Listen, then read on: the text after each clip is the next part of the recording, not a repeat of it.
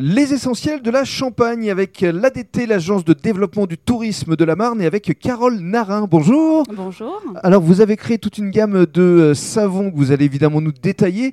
Mais dans le cadre de ce premier podcast, on va parler de vous, de votre parcours. Déjà, est-ce que vous êtes originaire de la région Oui. Vous êtes de Gueux De Reims. De Reims Je à suis l'origine née à Reims à D'accord. l'origine et euh, Frère et moise. Oui, et j'habite à Gueux. Et vous habitez à Gueux maintenant. Oui. Alors, on est actuellement euh, dans une boutique euh, qui s'appelle Symbiose et qui référence évidemment vos savons. Mais parlez-nous euh, de votre parcours. Qu'est-ce qui vous a conduit à, à créer des savons J'avais des problèmes de peau en fait euh, D'accord.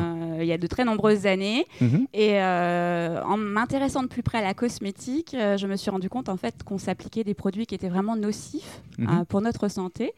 Et je me suis mise à faire mes cosmétiques moi-même, notamment des savons. Mhm. Et quand j'ai fait le savon, je suis tombée comme Obélix dans la marmite. Ça a été un véritable coup de foudre. D'accord. Et, euh, et j'ai pas arrêté de savonner depuis ce jour-là, Mhm. euh, jusqu'au point où un jour je me suis dit c'est ce métier que je veux faire. Mais c'était il y a combien de temps Ça, euh, j'ai créé Sapo Arboris il y a 5 ans maintenant. Sapo arboris. L'arbre à savon en latin. L'arbre à savon en Sapo latin. comme saponification et Mhm. arboris comme arbre. Bien sûr.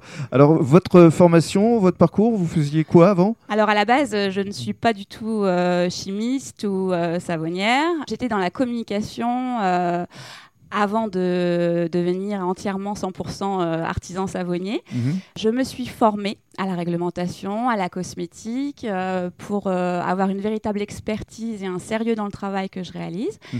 Et euh, j'ai pris le temps vraiment de trouver des formules et puis un concept. euh, voilà, Le- ça a mis quand même une- quelques années à, à faire son petit chemin et puis je me suis lancée. Et aujourd'hui, vous avez une gamme de combien de savons à peu près Euh, on va dire euh, là 13 savons plus les cosmétiques euh, à base de- d'huile, toujours Mhm. d'huile végétale, parce que moi, ma passion première, c'est l'aromathérapie euh, et la cosmétique naturelle. D'accord. Euh, Donc, voilà. vous allez nous détailler justement vos savons dans le cadre du deuxième podcast.